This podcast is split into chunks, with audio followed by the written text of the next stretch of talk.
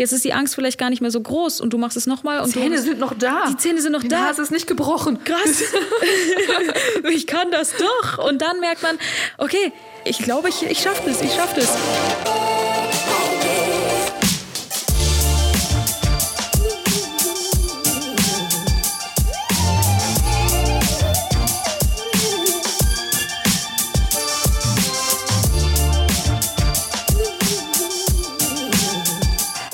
Herzlich willkommen zum Achilles Running Podcast. Ich bin Eileen aus dem Team Achilles Running. Irgendwie laufen wir ja alle.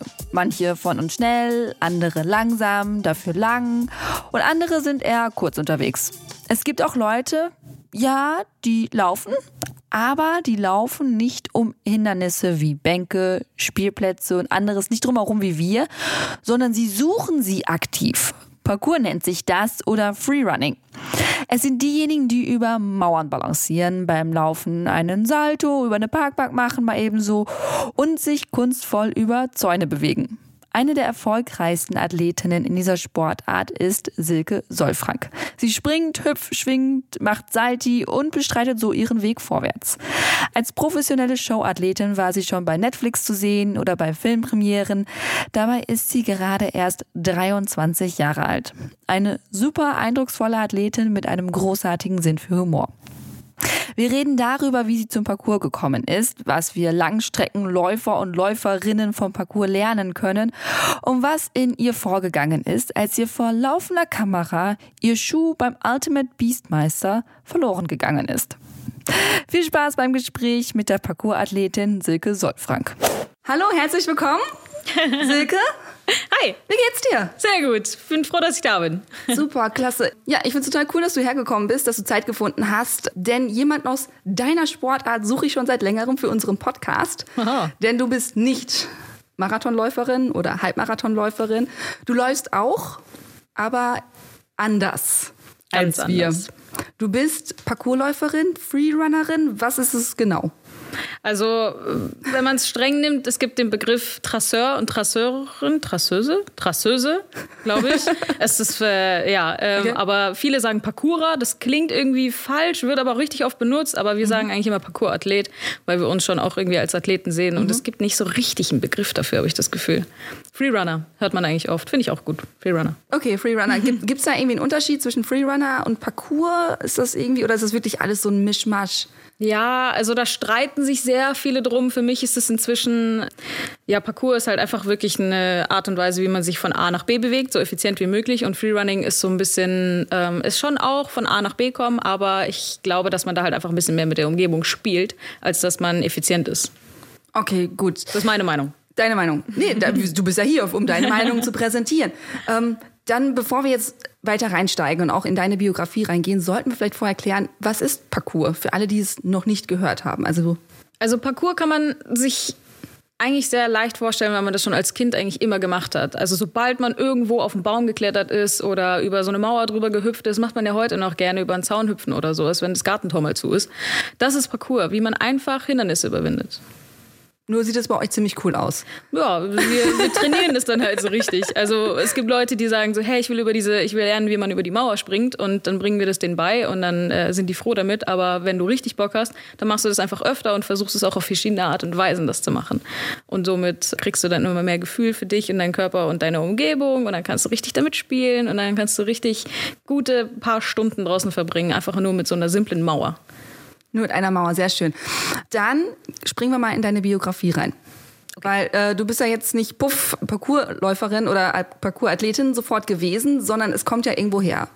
Genau. Wie, wie sah deine Kindheit aus? Wo war die Sportlichkeit? Also ich habe angefangen mit Eiskunstlaufen.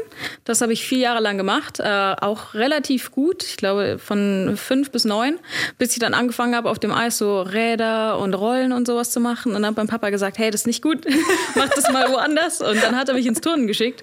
Und äh, dann habe ich mit dem Geräteturnen angefangen in München und wurde da auch immer besser. Die haben mein Potenzial direkt gesehen und haben gemeint, so, okay, alles klar, die schicken wir in Wettkämpfe und alles. Und das habe ich dann vier Jahre lang gemacht, Mm, auch auf sehr hohem Niveau. Hatte re relativ viele Wettkämpfe und irgendwann habe ich dann halt gemerkt, hey, es ist, also mir geht so der Reiz an dem Sport verloren. Ich fand es cool, mich darin zu bewegen. Ich fand es cool, immer irgendwelche neuen Sachen zu lernen, wenn ich neue Sachen lernen durfte.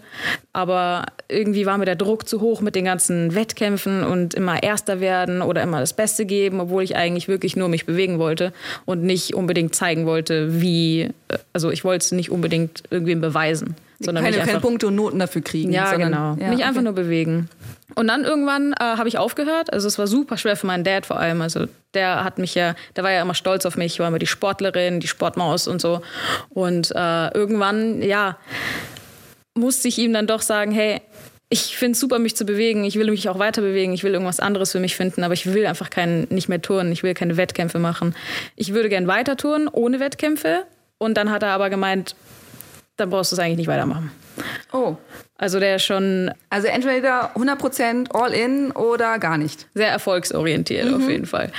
War er halt selber früher auch so ein ehrgeiziger Sportler und er wollte unbedingt, dass die Töchter auch so sind und irgendwie hat es eine Zeit lang funktioniert, aber irgendwann merkt man dann doch, okay, jetzt kriegen sie doch ihren eigenen Willen. Verdammt. Und, ja, die haben, echt, wie konnte sowas passieren? Wie ist mir das passiert? Oh nein.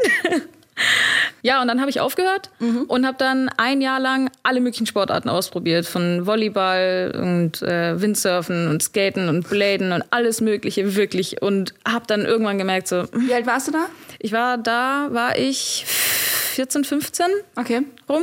Also auch voll in der pubertären Phase, Ja, ne? aber ich wollte unbedingt Sport machen. Ich Ja. wusste bloß nicht welchen. Also äh, es war für mich noch so, okay, wohin geht's für mich? Und irgendwann habe ich gemerkt, na, ich will Saltos machen, ich habe Bock rumzuspringen und ich glaube, vielleicht sollte ich doch wieder zurück ins Turnen gehen.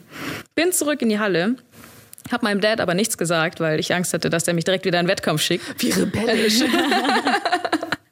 Und äh, ja, bin in die Halle rein und dann hieß es direkt so, hey, wir haben nächste Woche einen, also so einen Freundschaftswettkampf, hast du Bock? Und dann haben die mich direkt verloren. Also da, ab dem Wort Wettkampf, auch wenn Freundschaft davor stand, das hat mich irgendwie so geprägt, dass ich schon Angst hatte und ge- gedacht habe, okay, nee, ich bin raus, ich habe keine Lust mehr. Und dann bin ich aus der Halle raus und dann kam irgend so ein Dude, das ist ja der Daniel. Hallo Daniel. Schön groß. Ja, Grüße Danke, an dass du es getan hast. Was auch immer du jetzt tun wirst. Der hat mich gefragt, ob ich Parcours mache, weil ich habe so eine dicke Jogginghose getragen, so eine richtig breite, weite. Und dann habe ich gemeint, so, nee, was ist das? Kannst du mal erklären oder zeigen? Und dann hat er mich in München, in die Rote Stadt heißt das, das ist ein richtig cooler Spot. Da hat er mich dann hingebracht und mir die Basics gezeigt. Das heißt, du bist einmal mit einem fremden Dude mitgegangen? Also der hat auch geturnt. Also Ach so, er, nee, nicht nee. turnen. Und dann war da so ein Mann da draußen. Und bin ich einfach mal mitgegangen? Der hat mich in die rote Stadt gebracht. Alright. Eine fremde Stadt. Nee, hätte ich mal erwähnen müssen. Nee, er hat äh, auch geturnt in der Okay. Halle und hat mich dann draußen angesprochen. Und da war Parcours-Trainer und wollte mir unbedingt die Sachen zeigen. Ich habe das gelernt und war dann direkt angefixt. Also ich habe richtig Bock gehabt. Ich wollte immer weitermachen, die ganzen Basics gelernt und es war auch relativ einfach für mich, weil ich ja so lange geturnt habe. Und dann nach zwei Wochen bin ich auch Parcours-Trainer geworden. Es ging so schnell Bitte was? alles. Ja, ja, voll Okay, verrückt. okay, jetzt müssen wir mal so ein bisschen das Tempo hier rausnehmen. Und was ist gerade so, wow, wow, wow. Okay, also er hat dich in diese rote Stadt geführt. Das ist irgendwie ein cooler Spot. Mhm. Du stehst dann da und er zeigt dir was. Was ist in dir vorgegangen, als du das gesehen hast? Also erstmal war das voll verrückt, weil das war im Olympiadorf in München. Und im USC habe ich damals trainiert. Das ist so eine große äh, Sportuni quasi mit so einer Turnhalle. Und da war ich jeden Mittwoch und Freitag oder so. Und wirklich so 500 Meter daneben ist die Rote Stadt. Ist einfach, also es ist so ein Kunstwerk, nennen sie das. Das sollte das Olympische Dorf darstellen mit verschiedenen Platten und Wänden und Kies unten. Und ich habe das nie gesehen, weil ich immer nur von der U-Bahn direkt zu dieser Halle gegangen bin und mich davor nie irgendwie darum gekümmert oder um mich mal umgeschaut habe, so was ist noch da? Weil das für mich irgendwie in dem Moment nicht so das Interesse, das Interesse so war kennt nicht man da. ja, läuft man so. Äh, Genau, ja. ich, ja, ja. Von einfach zum Ziel hin. Und äh, das war für mich erstmal so krass. Okay, direkt neben der Turnhalle ist so ein gigantisch geiler Spielplatz. Und den habe ich davor nie gesehen. Und dann habe ich mich da umgeguckt. Und am Anfang, wo ich angefangen habe, war das für mich eher nur ein bisschen Überforderung. Da sind super viele Wände. Man kann überall so ein bisschen runterspringen. Aber ich wusste nicht ganz, was ich machen kann oder soll.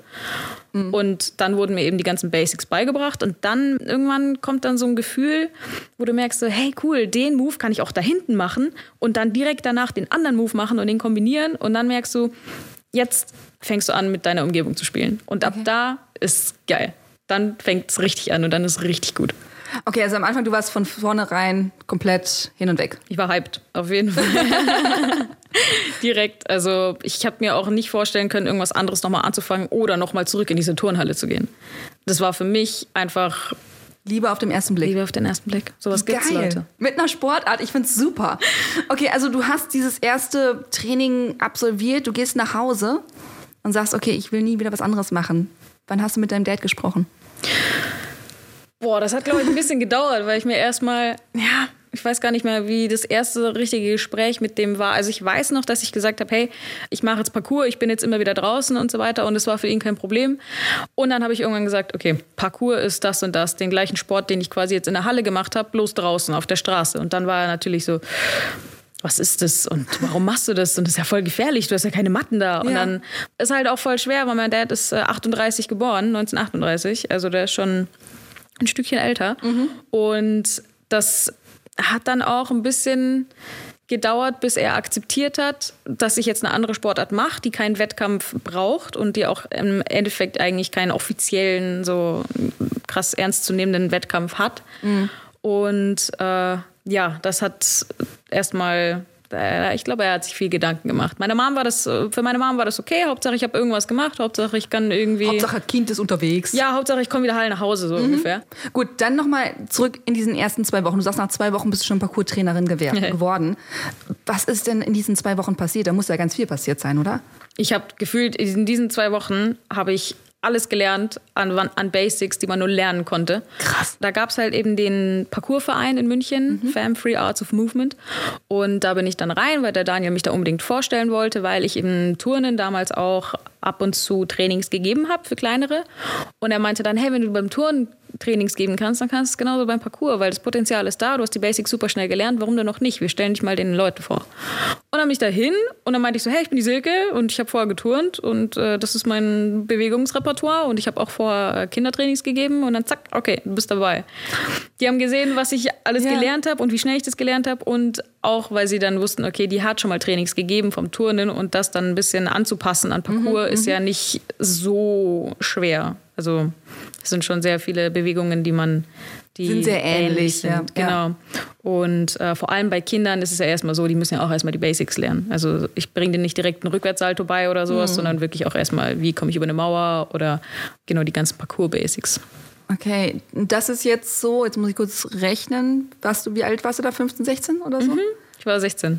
Also, du bist vor sechs, sieben Jahren Parcours-Trainerin geworden. Hast andere trainiert. Du hast selber trainiert. Wie hat dein Umfeld reagiert? Also plötzlich so, die Silke, die sonst in der, in der Turnhalle trainiert hat, plötzlich alle Sportarten gemacht hat, rennt jetzt draußen über die Straße und springt über Mauern. Gab es überhaupt eine Reaktion? Ja, nicht so wirklich. Ich habe eigentlich auch während dem Turnen habe ich immer gerne geskatet, war immer gerne draußen am Okay. Skatepark und war auch schon eher immer so ein bisschen das Street-Kind und war auch beim Turnen dafür bekannt, dass ich immer eine chilligere, schlampigere Haltung hatte, dass ich mich nicht so drauf angestrengt. Deswegen haben sie mich auch ins Ballett geschickt, weil meine Haltung nicht so schön war und weil ich meine Knie mehr strecken musste, weil meine Knie von Haus aus krumm sind. Äh, ja. ähm, das war den Leuten eigentlich immer klar, dass es, also ich glaube, das hat die nicht so richtig gewundert, weil ich schon immer auch gerne im Skatepark war und auch immer so Urban-Sportarten gemacht habe, aber halt immer beim Turnen hängen geblieben bin. Und wirklich so Freunde beim Turnen hatte ich auch nicht so richtig, weil ich mich mit den Mädels da nicht so identifizieren konnte. Also es waren wirklich dann nur so im Turnen hat man sich halt verstanden, aber außerhalb habe ich die fast nie getroffen. Und äh, deswegen war die Bindung da nicht so stark und war auch für mich deswegen auch nicht so schwer, vom Turnen wegzugehen, weil ich nicht dachte so, oh, aber das ist meine beste Freundin. Das war Gott sei Dank nicht so. Aber ich muss auch gerade sagen, also ich war nie beim Touren und ich habe natürlich nur diese absoluten Klischees im Kopf, ne? Wirklich von diesen spiraldünnen Mädchen in, in Glitzerbody und rosa und lila. Ist das so oder sind das doch schon, ist das schon ein bisschen anders? Ja, also damals in dem Turnverein, wo ich war, da wurde halt auch schon sehr äh, darauf gepusht, äh, auf Wettkämpfe zu trainieren und dass das auch alles gut aussieht. Und ähm, ja, es ist schon Leistungssport, so ist nicht. Also die geben sich schon auch Mühe, dass die Kinder was lernen und dass die trainieren. Und da kommen halt auch mal die Tränen, wenn du irgendwie was verhauen hast und die Trainerin dir gesagt hat, du musst es so und so machen und du hast es nicht richtig gemacht und dann fühlst du dich schlecht oder sowas. Also das ist schon, kommt schon oft vor auch. Ja. ich muss sagen, ich stempel die leider auch so ein bisschen. Ich stecke ich steck die schon auch manchmal in eine Schublade. Von wegen, ah, du bist Turner, okay, so und so verhältst du dich. Und Mhm. eigentlich sollte man das ja fast gar nicht machen, weil je- jeder ist nicht so. Jeder ist nicht gleich. Nur weil du turnst, heißt es noch lange nicht, dass du immer, immer auf deine Form guckst oder dass du immer schaust, dass immer du mit, immer mit stolzer Brust. ja, gerade. genau. Und das muss halt gar nicht sein. Ja. Also da gab es auch einen richtig coolen Film, den fand ich damals so gut. Da haben wir mal einen, äh, so einen Filmabend mit, der, mit unserer Trainerin gehabt bei ihr daheim. Da waren so viele kleine Turnerinnen in ihrer Wohnung.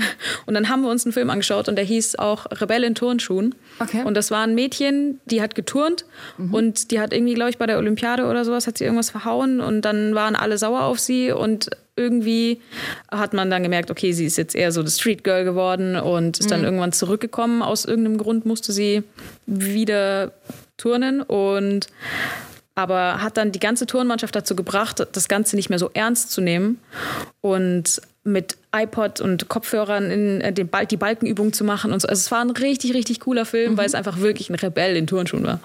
Also da konnte ich mich sehr gut mit identifizieren. Yes. Den einzigen, den ich mal gesehen habe mit Turnerinnen, war, ähm, oh, ich glaube, gibt es auf Netflix oder so, Make It or Break It. Eine richtig schlechte Serie. Oh nein, ich ich dachte, komplett- jetzt kommt ein guter Vorschlag. Nein, aber ähm, kennst du das manchmal, wenn man irgendwie Filme oder Serien guckt oder sowas, auch wenn sie schlecht ist, man will trotzdem wissen, wie es weitergeht? Ja, ja, ja. Ich glaube, es ist auch dieses Phänomen, warum es GZSZ, glaube ich, immer noch gibt. Gibt es das immer noch? Weiß ich auch nicht. Weiß ich nicht, ob es das noch gibt. Das habe ich tatsächlich nie geguckt und ich bin echt froh drum. Ich auch nicht. Ähm, aber ja, ich kenne das. Wenn du so eine Rotz-Serie guckst und dir denkst, eigentlich ist sie nicht gut, aber ich will wissen, wie es weitergeht. Ja, ja. Ähm, wir, irgendwas mit, äh, hatten wir auch so eine Netflix-Serie, Locke, Locke in Kies oder sowas. Sagt mir gar nichts. Geht es irgendwie um eine Familie, die in ein Haus reinzieht und dann finden sie verschiedene Schlüssel und die machen eine dumme Entscheidung nach der anderen und du denkst dir nur so, das würde eine Familie einfach nicht machen. Aber sie tut's und du willst wissen, wie es ausgeht. Und du bist am Ende, ich muss sagen, jedes Mal am Ende, wenn ich das fertig geschaut habe, denke ich mir, das hat sich nicht gelohnt. Hat sich nicht, war nicht eine Zeitverschwendung, aber trotzdem bist du so drin und Mhm. willst weitermachen. Okay, ähm, springen wir zurück zu deinem äh, Parcours-Training. Stimmt, darum ging's. Darum ging es ursprünglich. Puh, ist ja, wir, haben, wir haben ja Zeit. Du hast ja auch keinen Zeitdruck heute. Null. Also wir können auch vieles über Filme reden. Ich liebe Filme und Serien. Du bist äh, Trainerin, du trainierst andere im Parcours. Wie ging es da weiter? Also wie hast du dich entwickelt? Vielleicht auch als Trainerin, als Athletin selber? Also für mich war von Anfang an klar, Parcours ist jetzt so eigentlich, meins. ja, ist meins und es soll mein Beruf werden am besten. Also der Chef von dem Verein dachte sich das auch. Der, der hat gesagt, ey, der Zug ist abgefahren, du kannst mit Parcours kein Geld mehr verdienen. Und ab dem Moment dachte ich mir so, weißt du was? Äh, äh. Nicht mehr Nee. verdienen? Ich finde, okay, gut, erstmal weiter. Es Sorry. hat damals nämlich angefangen mit, ah, der, der fällt mir später noch mal ein, aber der hat viele äh, Stunts gemacht und also so Parcours-Stunts und hat halt da viele Werbes, also so Werbespots gemacht und alles Mögliche. So einen YouTube-Kanal recht groß gezogen und dann hat er halt gedacht, damit kann man einfach kein Geld mehr verdienen. Also die Zeit ist vorbei, dass der Hype da war und jetzt erlischt er wieder. War Gott sei Dank nicht so. Ich habe dann angefangen mit meinen ersten Shows. Die habe ich tatsächlich auch mit äh, FM gemacht. Und nach den Shows immer so kleine Workshops gegeben für die Leute, die da Lust hatten. Das war so ein äh, Sommerfest. Und da haben wir so eine kleine Parcours-Show gemacht mit Stangengerüst und alles Mögliche, mit Musik und allem. Und dann irgendwann habe ich gemerkt, okay, ich will eigentlich mehr als nur Parcours-Trainer werden, sondern die Shows sind eigentlich schon ganz cool. Was ich ja beim Turnen auch immer gefeiert habe, also besonders gefeiert habe, waren die Bodenübungen. Dass man am Boden eine freie Fläche hattest. Du warst komplett alleine, du hast so richtig viel Platz. Du durftest dir deine Übungen manchmal also selber aussuchen, was du turnst und welche Bewegungen, welche Tanzmoves du dazwischen machst. Du kannst dir deine Musik aussuchen und für mich war das immer so cool geil, ich mache jetzt so eine Show und jeder schaut mir zu und äh, Ja. das fand ich immer, immer richtig cool. Und äh, genau, dann hat es angefangen mit den ersten Parcours-Shows und dann habe ich gemerkt, okay, das ist es, dabei bleibe ich und ich will eigentlich auch mehr. Und dann habe ich jemanden auch bei FAM kennengelernt, der war auch Trainer, der war Mitglied von einem Parcours-Team in Deutschland. Und dann dachte ich mir, hey, frag den doch einfach mal, ob du da auch mitmachen darfst. Und dann habe ich ihn gefragt und er meinte dann, hey, ich kann dich mal vorschlagen. Ich wurde vorgeschlagen und jetzt bin ich bei Team Ashigaru. Genau, erklär mir das mal mit den Teams. Ich ähm, folge ja auch Jason Paul. Der ist ja auch sehr, sehr bekannt. Und ich habe das mit diesen Teams, der ist ja im Team Farang. Genau. Mit den, ich habe das noch nicht genau gecheckt. Was sind das für Teams? Ist das wie, wie eine Vereinsstruktur? Erklär das mal ein bisschen. Also lustigerweise ist Jason äh, Mitgründer von Ashigaru. Der war vorher bei Team Ashigaru und ist dann äh, zu Farang gewechselt, weil er mehr sich auf Klamotten äh, fokussieren wollte, mehr Produktion und sowas. okay. Äh, Parkour-Gear. Und im Prinzip ist es so, du kannst, wenn du Bock hast, mit deinen Freunden ein Team gründen und hast dein Team. That's it.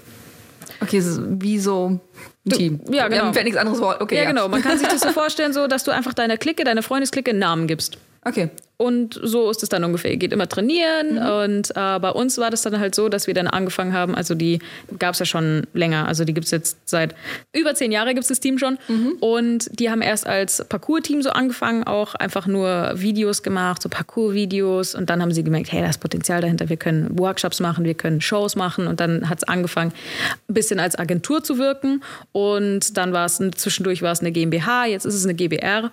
Genau, also das ist schon Okay. ein sehr großes Team inzwischen auch geworden. Und so geht es mit vielen, also es gibt viele Parcours-Teams auf der Welt, die sind bekannt. Die kann ich, glaube ich, auf der Hand abzählen. Mm. Und wir sind eins davon. Wir sind halt Deutschlands größtes und erfolgreichstes Parcours-Team auf jeden Fall. Klatsch, klatsch, ja. und Genau, also bei Jason war es dann so, der wollte in ein anderes Team, aber bei uns ist es dann auch so, wir verstehen uns super gut mit den anderen Teams, wir freuen uns immer, wenn wir mit denen trainieren können und Mhm. Also Content ist nicht so Konkurrenz können. Und. Gott, das Team, jenes Team. Mm, gar nicht. Sehr Also schön. Die Parcours-Szene ist wie eine große Familie, egal wo du wohnst. Mhm. Ob du jetzt auch Bock hast, nach Amerika zu gehen und da mal zu trainieren, dann schreibst du irgendjemanden auf Instagram, wo du, den du feierst, dann sagst du, hey, ich habe dich gesehen auf Instagram, bist du mal irgendwo dann und da trainieren, weil ich bin gerade in Amerika, hättest du Lust, mit mir zusammen zu trainieren? Und dann trifft man sich da, du lernst die Leute kennen. Ja. Also ich bin früher, bin ich so nur rumgereist. Also ich habe nur Leute gefragt, hey, ich würde gerne nach Madrid, kann ich bei irgendjemandem pennen, hat da irgendjemand Platz? Und dann lernt man den Dude halt beim Training kennen und dann fährst du zu dem nach Hause. Richtig geil, weil so lernst du die, die Kultur halt auch so richtig kennen. Du gehst nicht in ein Hotel und musst auch vor allem nicht so viel für ein Hotel zahlen, Ja. sondern du gehst dann nach Hause, du lernst vielleicht noch die Eltern kennen, die kochen für dich und das ist dann so richtig, das ist real life. Voll geil. Wann, wann fing das denn an? Also gut, wir sind jetzt immer noch eigentlich in der, in der, in der, in der Zeitspanne äh, oder Zeitleiste sind wir immer noch so, als du so 17 warst. Ja. Wann, wann fingst du? Ach so, mit 17 auch schon so, okay, ich fliege jetzt zu irgendwem und dann trainieren wir zusammen und Also mit 17 bin ich jetzt nicht unbedingt rumgeflogen, aber da war es dann schon so, ja, Ja. genau, wir sind dann in Deutschland so ein bisschen rumgetourt, wir haben dann so geschaut, so hey, wo hätte ich irgendwie einen Job oder sowas, dann sind halt die näheren näheren Orte angefahren, und Augsburg und Mhm. Ulm und so und solche kleineren Städte und es gibt auch mittlerweile in sehr vielen Orten Parkourparks und da steuert man das auch schon gerne an. Die Rote Stadt, wo ich auch angefangen habe, das ist übrigens auch so eine Art Pilgerort eigentlich für, für viele Leute. Also wenn man als Parkourathlet in Deutschland ist, geht man meistens nach München, weil da das Olympische Dorf und die Rote Stadt ist. Und das sind wirkliche Topspots, also wirklich, wirklich gut. Okay, gut. Also du bist rumgetourt, du hast Shows gegeben. Wie- Wie sind so Shows zustande gekommen? Sind die auf euch zugekommen? Habt ihr irgendwie angeschrieben, so hey, wir sehen, da ist eine Veranstaltung, wir würden gern kommen und was zeigen?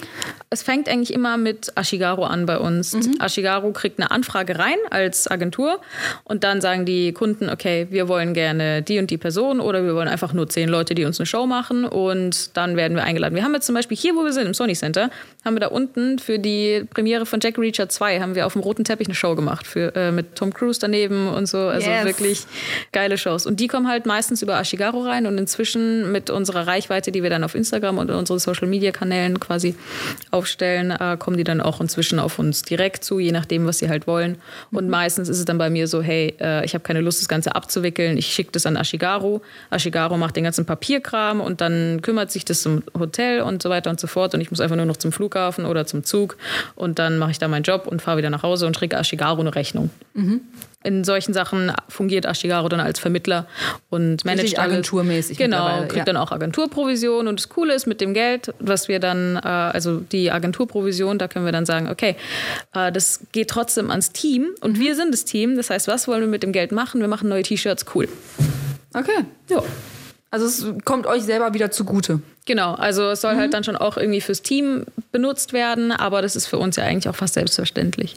Das finden wir ja eigentlich auch ganz schön, wenn wir mal wieder neue Shirts rausbringen können oder wenn wir mal wieder eine Reise finanzieren können, dass wir unseren Kameramann da haben und den mal irgendwie wieder in unsere Stadt holen mit dem Geld und das ist schon echt, das ist cool. Okay, gut. Also gut, du bist rumgereist durch Deutschland. Irgendwann kam so international dazu. Wann fing das so an, dass du so ein bisschen internationaler auch Shows gegeben hast? Ich glaube tatsächlich, das erste, wo ich so richtig, richtig rausgeflogen bin, war für Netflix. Ultimate Beastmaster, da haben sie mir, hast du, hab ich dich gestern noch gesehen. Ja, ich, und zu Transparenz, ich habe es ähm, gestern mir noch mal angeguckt. Ich kann ja ein bisschen, ein bisschen spoilern, du verlierst ja irgendwann deinen Schuh. Und als du deinen Schuh verloren hast, ist mir aufgefallen, Verdammt, das hast du schon mal gesehen. ich habe es ja, mir schon mal vor Ewigkeiten angeguckt. Ach krass. Ähm, aber vielleicht müssen wir mal erklären, was ist Ultimate Beastmaster?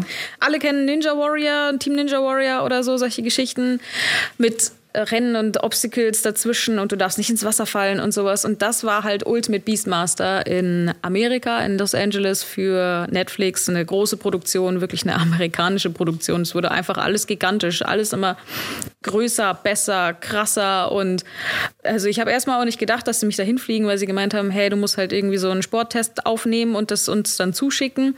Beziehungsweise eigentlich hatten die da so ein Treffen, da kam äh, irgendwelche Leute von Netflix kamen dann da an und haben uns quasi in der Halle getestet und ich hatte an dem Tag keine Zeit und dachte mir, schade, Chance verpasst. Und dann haben ja. die mir eine E-Mail geschickt und meinen so, hey, du hast noch die Chance, schick uns einfach ein selbstgemachtes Video, habe ich das gemacht. Und ich dachte, mit dem selbstgemachten Video werde ich jetzt nicht so große Chancen haben. Aber dann habe ich irgendwie so Tage darauf habe ich eine Antwort bekommen, meinte, hey, du bist dabei, du bist am Start, wir buchen dir das Ticket, du fliegst nach L.A. Und dann war ich so, krass, ich fliege nach L.A. Das war echt verrückt. Ich glaube, ich war da 19 oder sowas. So meine, war meine erste Reise nach Amerika. Mhm. Und, und dann gleich für eine Netflix-Produktion. Und dann gleich für eine Netflix-Produktion. Das war schon echt krass. Ich habe es auch erstmal nicht wahrhaben wollen. Ich dachte mir so, das, das kann doch nicht sein. Und mhm. ich warte erstmal ab, bis es Zeit ist. Und das waren dann irgendwie noch vier Wochen oder so. Und dann habe ich festgestellt, dass ein Kumpel von mir, der auch Parcours macht, auch dabei ist. Mhm. Und dann hat sich das alles ein bisschen realer angefühlt, wo wir dann auch zusammen am Münchner Flughafen waren. Und dann so, hey, okay, es passiert gerade wirklich. Wir fliegen jetzt nach L.A.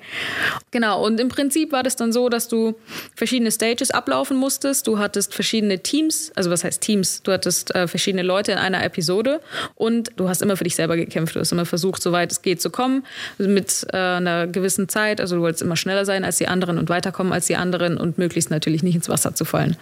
Also ich wurde stark unterschätzt, muss ich auch sagen, mhm. weil ich auch äh, von den Leuten, die da, es waren, was waren das, Brasilianer, Amerikaner, Japaner, Südkoreaner, Südkoreaner, Deutsche und ich glaube Vielleicht war es das. Ich glaube auch. Ich bin mir nicht mehr ganz sicher. Also das habe ich jetzt mir nicht gemerkt gestern. Auf jeden Fall ähm, viele, viele, viele Leute.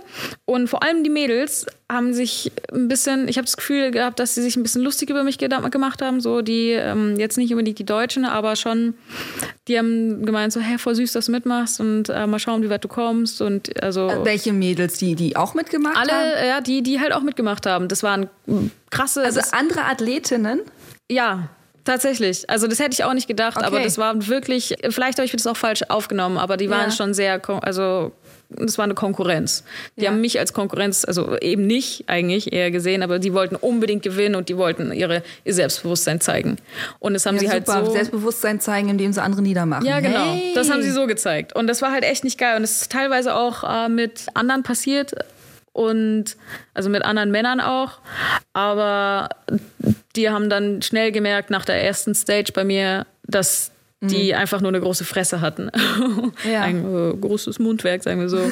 Und ich habe das alles erstmal am Anfang, da habe ich das ein bisschen ernst genommen, dachte mir, oh, vielleicht bin ich hier doch falsch, weil das waren wirklich krasse muskulöse Frauen und Männer, die waren alle doppelt so groß gefühlt wie ich, doppelt so breit wie ich. Und wir haben da so, ich kann mir noch an ein Foto erinnern, wo alle am Pool standen und so richtig gepostet haben. Und ich, kleiner Spacko, stehe da so rechts daneben und guck so richtig blöd in die Kamera rein. Kuckuck. So, was macht dieses eine Mädchen eigentlich da auf dem Bild? Die hat da überhaupt nichts zu suchen. Kellnert sie oder wozu gehört ja, die? Ja, genau, ungefähr so. Ich habe mich so richtig, richtig, richtig fehl am Platz gefühlt. Und dann äh, hat es tatsächlich dann so geendet, dass ich die letzte Frau war. Also mhm. Last Woman Standing. Und das hat keiner gedacht, aber ehrlich gesagt nicht mehr ich, weil ich habe die anderen Frauen gesehen, dachte mir, ich war eingeschüchtert direkt, was für Muckis die hatten, wirklich krass. Ja. Also das waren Crossfitterinnen und Calisthenics-Mädels und sowas, was die da alles gehoben haben oder so, aber Balance oder gleich, also so dieses ganze Gleichgewicht und Orientierung und äh, Koordination oder sowas, Alter. Mhm die hatten nur Muskeln gefühlt, wirklich. Also das, ja, also das ist ja auch sehr mentales. Also wenn du diese Sprünge da machst oder mhm. du hast ja ganz viele diese Lücken und sowas, wo du halt drüber ja. musst und cool anzugucken. Ähm, einfach sehr beeindruckend. Und ich fand es auch wirklich schade, dass sie halt immer bei dir auch immer so, ah, immer auf dein Alter rumgeritten haben, auch in den Kommentaren und sowas. Und ich dachte nur so ein bisschen so, ah. Das Einzige, was ich so ein bisschen unfair fand, du bist nun mal nur 1,52 und diese Hindernisse sind halt irgendwie dann doch für 1,80 große Männer gemacht, ne? Oder?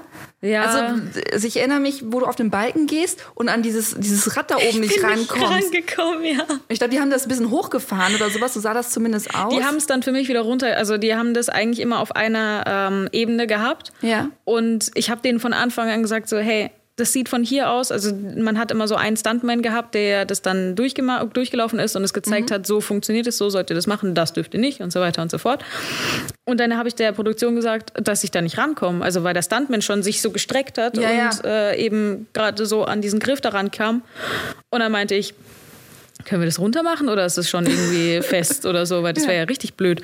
Und dann meinten sie, ja, eigentlich, eigentlich eher nicht. Und dann ich so, und wie soll ich das dann machen? Wie habt ihr das euch vorgestellt? Soll ich da freier nicht rüberlaufen? Also Das wäre ja extra schwierig. ne? ja, So. eigentlich schon. Und dann haben sie halt gemeint, okay, ja, wir schauen, dass wir das irgendwie runterfahren können. Und dann haben sie das dann tatsächlich gemacht. Ich bin raufgegangen und ich habe denen von Anfang an gesagt, Leute, ich komme nicht ran, mach Du das hast um dann. den Kopf geschüttelt. Ja, genau. Das hätten die eigentlich, zum Beispiel um Zeit zu sparen, hätten sie das schon vorher runterfahren müssen. Ja, ja. Aber das haben sie irgendwie entweder vercheckt oder so. Meine Güte, wenn sie es vercheckt haben, dann nehme ich es denen nicht böse. Aber ein bisschen mitdenken kann man halt auch schon. Ich bin halt klein. das ist halt doof. Und ich habe es denen schon oft gesagt. Aber ja, es hat ja am Ende doch funktioniert. Genau, du bist super weit gekommen. Jetzt muss ich aber nochmal auf diesen Schuh zu sprechen kommen. Du musstest durch so ein Art Netz, Gummibänder nach unten. So weh. So sieht es auch aus, dass Echt man nicht sich so geil. richtig so Schürfwunden Ja, holt. genau. Und da verlierst du deinen Schuh. Was ist da in deinem Kopf vorgegangen? Dass du mitten in diesem Wettkampf bist und deinen Schuh verlierst. Ja, ich weiß nicht. Ich habe also ich bin ja durch dieses Gewebe durchgeflutscht. Also ich stand auch erstmal oben, dachte mir so, ich guck, guck da so rum und dachte mir, wie, wie, wie gehe ich da jetzt am besten vor? Und dachte mir, ja, spring halt einfach rein und schau, was passiert. und dann habe ich das gemacht und bin so rumgewirbelt und von einem Gummi ins andere irgendwie äh, reingedrückt worden. Und dann ist mir halt der Schuh so ganz leicht, äh, der hat sich so gelockert, hat sich dann auf einem Gummiband so fest, es war dann wie so eine Schleuder. Ich wollte Ja. meinen Schuh noch holen und dann hat es den Schuh hochgeschleudert. der war dann weg. Und dann dachte ich mir, fuck, was mache ich jetzt? Wie mache ich jetzt weiter? Und habe dann so rüber gefragt, was ich jetzt mache. Also ich habe tatsächlich dann die Regie unten gefragt, so, hey, hey, was mache ich jetzt? Was ich? Mein Schuh ist weg, kann mir jemand meinen Schuh holen? Und dann gucke ich so und höre so Platsch. Ja, den Schuh will ich jetzt eigentlich auch nicht mehr anziehen. Der ist nass. und dann gab es halt unten noch so extra Punkte, die ich mir noch holen konnte mit einem Buzzer. Und dann bin ich halt runter, dachte mir, ja, ich glaube, ich schaffe das nicht mehr dahinter. Ich muss auf jeden Fall den Buzzer holen. Und dann bin ich da durchs, so halb durchs Wasser äh, und habe mir da irgendwie noch den Buzzer noch holen können. Hab den tatsächlich, das haben sie auch nicht aufgenommen. Ich habe den erstmal nicht richtig gedrückt. Bin Okay. zurück, auf halbem Weg, schreien sie die ganze Zeit, geh zurück zum Buzzer, geh zurück zum Buzzer, du hast ihn nicht gedrückt, du hast ihn nicht gedrückt. Und ich dachte mir so, Alter, ernsthaft. Hab um, also dreh um, geh nochmal zu diesem blöden Buzzer, drück den, komm dann oben an ultra fertig. Richtig fertig mit der Welt. Das sieht man mir auch an. Ich habe so ein. Ich war so durch in diesem Moment. Guck dann so, zeig auf meinen Fuß, dass ich da keinen Schuh mehr anhab und habe den Kopf geschüttelt, habe diesen Sprung gesehen vor mir und dachte mir so, mm -mm, den pack ich nicht. Ich werde einfach mit der Brust dagegen knallen und ins Wasser fallen. Und irgendwie muss ich sagen, hatte ich das schon. Also ich war, bin gar nicht mit der Intention reingegangen, dass ich das schaffe, weil ich einfach so fertig war. Aber es hat ja gereicht. Aber in dem Moment, wo der Schuh tatsächlich gefallen ist, um deine, auf deine eigentliche Frage zurückzukommen, dachte ich, jetzt muss ich halt ohne weitermachen. So Ja. bringt halt nichts. Der Schuh ist halt jetzt weg, aber es das heißt noch lange nicht, dass ich irgendwie disqualifiziert bin oder sowas, sondern Mhm. äh, ich muss halt jetzt so weitermachen. Lasse ich den einen Schuh noch an oder ziehe ich den auch aus? Und dann hieß es aber die ganze Zeit immer mit Schuhen halt gehen. Und dann dachte ich mir, okay, dann gehe ich halt mit einem Schuh ran. Geht ja nicht anders. So, dann bist du ja noch in die dritte Runde gekommen. ja, Ähm, Glückwunsch dafür, auf jeden Fall. Ähm, ich finde das sehr krass, sehr beeindruckend. Da musstest du ja auch irgendwann kräftemäßig aufgeben. Die mit Ich den glaub, du hast Stangen. Sorry ne? geschrieben oder sowas, ne? Ja, oder, oh, weil du nicht mal. Ja, irgendwie sowas. Im Ja. Ende, also am Ende dachte ich mir, shit, ich hätte den anderen ne Weg nehmen sollen, weil du hattest in dem Moment konntest du entscheiden, gehst du jetzt geradeaus und gehst auf Bretter, also auf so schwebende Bretter, Mhm. die mit Gummiseilen befestigt wurden und äh, gehst dann da in diese Bonusrunde, also oder du kletterst diese Stange rauf. Und ich dachte mir so, hey Stangen, damit komme ich voll klar, das schaffe ich, das ist richtig easy und dann hänge ich da drin und habe den Jungs immer gesagt so, hey, ich schaffe das, es ist voll cool und ich habe voll Spaß. Und dann merke ich, dass ich nach der dritten Stange schon einen richtigen Pump in den Armen bekomme und denke so, ich rutsch runter, es ist rutschig, ich habe irgendwie keinen Griff mehr, es ist super schwer, ich habe mir das leichter vorgestellt. Und dann habe ich halt runtergerufen, es tut mir leid, I'm sorry und ich muss jetzt loslassen. Dann haben sie mich angeschrien, nein, kletter da jetzt rauf. Und ich gucke rauf und es sind so zehn Meter noch oder so. Und ich so, ich kann doch jetzt keine zehn Meter rauf gehen. Das geht nicht. Und dann bin ich da ganz langsam, richtig dramatisch runtergeslidet. Oh, platsch ins Wasser rein. Ah, das war gut. So, okay, dann spulen wir ein bisschen vor. Du bist wieder zurück. Welchen Einfluss hatte jetzt die Netflix-Serie auf deinen weiteren Verlauf? Also hatte sie überhaupt irgendeinen? Also hat sie das gepusht? Sind jetzt mehr Leute auf dich zugekommen? Wie lief es da bei dir weiter dann? Also für meine Medienpräsenz hat es auf jeden Fall, also da ist plötzlich explodiert quasi. Also Ja. es sind sehr viele Kommentare gekommen, sehr viele Follower, viele Leute haben gesagt, hey, dein Auftritt war voll inspirierend, richtig cool, dass du da weitergemacht hast und dass du trotzdem Spaß hattest. Und da habe ich dann gemerkt, okay, was die Leute fasziniert hat, war meine Art und Weise, wie ich mit Wettkämpfen gerade umgehe oder wie ich in solchen Drucksituationen umgehe, sondern äh, also, dass ich das nicht so ernst nehme und so voll danach, wenn ich irgendwie das verhauen habe, dass ich dann irgendwie verärgert bin, sauer auf mich selbst, sondern hey, ich hatte Spaß und ich habe immer noch mein Lächeln dran. Da habe ich dann gemerkt, okay, die Einstellung, die ich damals beim Turnen hatte, die ist so ein bisschen verflogen und das ist super und da habe ich mich richtig Verbissene. gefreut. Ja, voll. Ja. Also es war ja für mich immer, wenn ich einen Wettkampf verloren habe, dann war ich traurig. Dann Mhm. ging es mir gar nicht gut. Es war wirklich, wirklich, wirklich äh, schlechte Zeiten. Und jetzt merke ich halt, hey, es geht nicht darum, welcher Platz ich geworden bin, sondern wie ich mich in dem Wettkampf geschlagen habe. Ob ich Spaß hatte, ob ich mein Bestes gegeben habe, obwohl ich es irgendwie verhauen habe. Weil mehr als mein Bestes geben kann ich ja nicht. Ne? Mhm. Also dann muss ich halt wenigstens irgendwie mit einem Lächeln verlieren können oder so. Ja. Das hat schon sehr viel gebracht, weil ich dann auch danach ein paar Anfragen hatte von wegen, hey, wir haben dich auf Netflix gesehen und wir hätten dich gerne bei der und der Show dabei oder dass man eben während der Produktion auch Kontakte geknüpft hat zu anderen Leuten und das hat schon sehr viel gebracht. Also es war schon echt ein sehr, sehr guter Start für mich. Wie fühlt sich das denn an, wenn jemand schreibt, hey, ich habe dich auf Netflix gesehen? Es ist inzwischen irgendwie schon was Normales geworden. Also wenn ich Ja. das so früher, wenn du mich das früher gefragt hättest, dann, hä, boah, krass, äh, mich auf Netflix, boah, das ist ja. Voll die krasse Plattform und sowas. Aber inzwischen sind solche mh, Medienauftritte sind ein bisschen jetzt, Normal? Ja, normal, aber ich appreciate das immer noch. Also ich finde es immer noch voll geil, an der Produktion mitzumachen und ich feiere es richtig. Ich freue mich über jeden, der dabei ist und ich äh, supporte da auch jeden, sei es auch nur Make-up oder sonst irgendwas. Ich sag denen so, hey, wenn ich fertig bin damit, so, hey, es sieht richtig cool aus, voll gut gemacht, gute Arbeit und bin eigentlich die ganze Zeit mit Freude dabei. Aber mh, es ist jetzt für mich nicht mehr so was Aufregendes geworden, sondern was Cooles. Ja. Weißt du, was ich meine? Ja, ja, ja, ja. ja. Nee, aber deine, deine Freude an der ganzen Sache. Ja. Also ich habe jetzt mir ein paar Videos gestern angeguckt, nicht nur Ultimate äh, Beastmaster. Du strahlst ja immer. Selbst bei den Übungen hast du immer ein ein Lächeln drauf und ich glaube bei, bei Ninja Warriors war das, glaube ich, wo du so du das Publikum noch anfeuerst. wo ich dachte so, du machst gerade diesen Parcours, diese Hindernisse und ähm, das ist super anstrengend. Man muss sich ja auch konzentrieren. Ähm, da können wir auch gleich nochmal drauf zukommen, wie das so das Training und die Konzentration aussieht. Aber du musst dich konzentrieren und du drehst dich noch nach links und interagierst noch mit dem Publikum. Also ich habe das so gefeiert, weil ich dachte so geil, sie gehört dahin. Also das war genau, wo ich dachte einfach so, das ist deins. Also entweder bist du so eine gute Schauspielerin, dass es komplett geschauspielert ist, oder das erfüllt dich gerade so sehr, diese, dieses Parcours zu machen, diese Leute zu haben, die dich anfeuern. Du feuerst die an. Das war eine total geile Energie schon alleine über diesen kleinen Bildschirm, den ich da hatte, als ich das gesehen habe. Da kann ich nur sagen, das, was du gerade gesagt hast, was du ähm, was dir auch gespiegelt wurde, kann ich auch nur komplett bestätigen. Cool. Yeah, check. Yeah. Ähm, vielleicht um das so ein bisschen jetzt kurz abzuschließen oder so, was, was war denn so bisher deine Highlight-Produktion, bei der du dabei warst? Boah. Highlight-Produktion. Also ich war schon bei echt vielen coolen, coolen, coolen Sachen dabei. Jetzt muss ich ja echt überlegen. Oh, es hat jedes Mal hat es immer so ein gewisses Etwas, was das einfach richtig geil gemacht hat. Also entweder waren es die Leute um dich herum oder der Job an sich oder einfach nur sogar die Zeit in der Stadt. Aber irgendwie so, so was richtig krasses für Favorite. Also Netflix war natürlich äh, sehr intens, war meine erste Erfahrung mit so einer großen Produktion. Das ist natürlich, das bleibt für immer. Ja, ja, klar. das hat mich geprägt. Ansonsten, ich mache ja bei Catch die Meisterschaft im Fang äh, auch mit bei Sat 1. Da habe ich den, lustigerweise, genau das ist das, was mich dann auch zu Catch gebracht hat.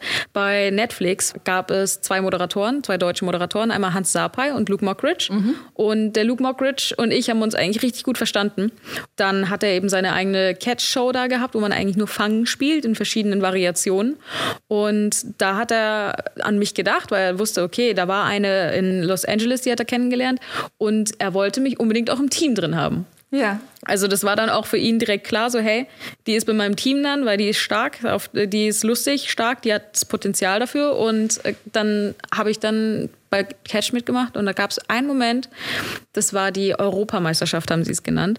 Und da gibt es immer am Schluss, also so das Halbfinale nennt sich Obstacle Run, Obstacle Race oder so. Mhm kennt man auch voll viel auf Facebook, so solche Videos, wo sie in so einem Quadrat ganz viele Plattformen und Stangen und sowas haben und dann zu zweit Fangen spielen, so richtig schnell auf richtig gutem Niveau. Okay. Also wirklich. ich kenne ich noch nicht, ja. Wirklich krass. World Chase Tags haben die sich da abgeschaut, eigentlich kam mhm. äh, aus England. Und da tritt jedes Team gegeneinander an und eigentlich ist es immer so, dass du erst der Fänger bist und einen aus dem anderen Team fängst. Also wenn du den gefangen hast, dann bist du der, der gefangen wird und dann wechselst du irgendwie durch. Und je nachdem, okay, okay. genau, wenn du es irgendwie ganz lange schaffst, immer zu entkommen, dann bleibst du in dem Team drin, also dann bleibst du in dem Feld drin. Und mhm. ich habe es in der Europameisterschaft, habe ich es halt geschafft, von vier Leuten drei Leute auszunucken. Also was heißt auszunucken, aber ich habe drei Leute sie einfach geschlagen, so habe ich gewonnen. ähm, Nee, aber ich habe drei Runden äh, durchgehalten und mhm. das war schon echt erstaunlich gut, weil ich bin ein, gegen einen Parkourathleten angetreten äh, aus der Schweiz. Der war richtig, also ist eigentlich ein starker, großer Mann, Joel Eggimann, richtig, richtig guter Athlet. Auch mhm. äh, dachte ich, wenn der mich fängt, dann bin ich raus. Ich habe es irgendwie geschafft, dann bin ich gegen Turner angetreten. Das war noch die äh, Monique oder so, das war so eine äh, Sängerin aus der Schweiz, mhm. Schlagersängerin. Auf jeden Fall, das war so einer meiner Highlight-Momente, weil ich selbst nicht gedacht habe, dass ich es in dem Wettkampf, also Wettkampf, also in dieser Show schaffe, so eine gute Leistung zu bringen. Und es war verrückt. Also in dem Moment hatte ich am Anfang war es noch sehr viel Spaß dabei, mhm. viel Schreien von wegen fang mich nicht und ich habe so Angst, berühre mich nicht und äh, diese, diese yeah. Aufregung, die man dann hat, wenn yeah. man mit Leuten fangen spielt, ne? Und irgendwie war es dann so eine Mischung aus, oh, jetzt, jetzt ist der Ehrgeiz da, aber irgendwie habe ich auch Bock, einfach weiter fangen zu spielen. Und da habe ich dann aber auch äh, am Schluss, also sieht man dann auch am Schluss, wie ich dann gefangen werde. Ich habe trotzdem voll viel gelacht und ich hatte voll die geile Zeit. Und äh, da war dann auch so ein Moment da, so, hey, ich hatte Spaß und ich war richtig gut. Und das war für mich auf jeden Fall so ein Highlight-Moment in der Show. Sehr cool. Hm. Sehr cool. Lass uns mal ein bisschen mehr gerade über dein äh, Training sprechen weil die ganzen Sachen, die du machst, die ganzen Shows, die du machst, gehen ja nur, weil du halt auch viel trainierst. Also es ist ja nicht nur das Endprodukt nachher zum Schluss, sondern da passiert ja ganz, ganz, ganz viel davor. Mhm. So, du hast also diesen Touren-Background, dann hast du irgendwann ganz lange Zeit Parcours gemacht. Wie sieht denn so ein Parcours-Training aus? Je nachdem, worauf ich eigentlich Lust habe. Also es fängt okay. schon da an, wo ich trainieren will. Wenn ich sage, okay, heute habe ich Lust auf ein Stangengerüst, heute möchte ich irgendwie schwingen oder heute habe ich Lust auf mehr Springen oder mehr Hindernisüberwindung, dann suche ich mir den Spot aus, wo ich gerade hin will. Mhm. Und der Anfang ist auf jeden Fall mal gleich. Also Herzkreislauf irgendwie antreiben und dann vor allem die Gelenke aufwärmen, die jetzt am meisten gebraucht werden. Sagen wir jetzt zum Beispiel schwingen. Wenn ich sage, ich gehe jetzt in den Stangenpark und will da ein bisschen schwingen, dann muss ich ganz, ganz, ganz doll meine meine Schultern aufwärmen mhm. und meine Handgelenke. Und wenn ich jetzt sage, okay, ich möchte heute ganz viel springen und landen, dann liegt der Fokus natürlich mehr auf den Fußgelenken und auf den Knien. Also ich bin schon äh, dabei so ein eher ein Freund von spezifischem Aufwärmen. Okay. Aber jetzt auch schon allgemeines Aufwärmen, ja, aber dann halt sehr darauf, vor allem wenn ich jetzt irgendwie Klassiker bei den Parkour-Athleten ist Jumpers Knee und äh, Handgelenksprobleme, mhm. weil die entweder nicht richtig aufgewärmt werden oder kein richtiges Ausgleichstraining gemacht wird.